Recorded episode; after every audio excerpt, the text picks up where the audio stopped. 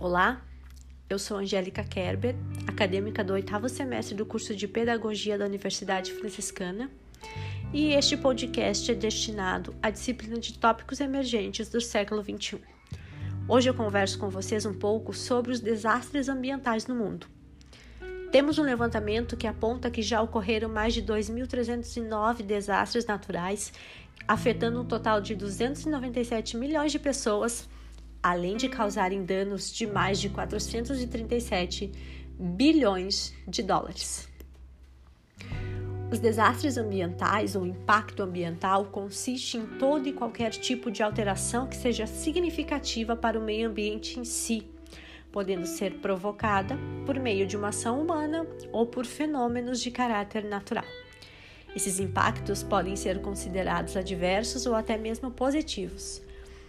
No caso dos que podem ser vistos como algo de positivo, pode-se citar as atividades focadas na gestão de unidades para conservação, como ocorre em áreas como parques e reservas.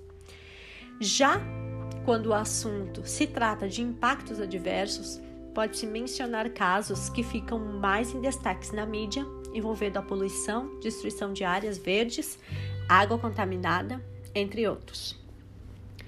Como exemplo, trago para vocês o rompimento da barragem de Mariana, que aconteceu no dia 5 de novembro de 2015, deixando 18 vítimas e um desaparecido. O acidente ocorreu em Bento Rodrigues, Minas Gerais. Também trago o acidente radioativo em Goiânia, em 1987, considerado um dos mais graves casos de radiação em todo o mundo considerando o uso do material radioativo chamado césio. Atualmente estamos vivendo a pior época de queimadas em todo o Pantanal. 2020 é o pior ano. Só em setembro, o INPE notificou mais de 5.200 focos de calor no Pantanal.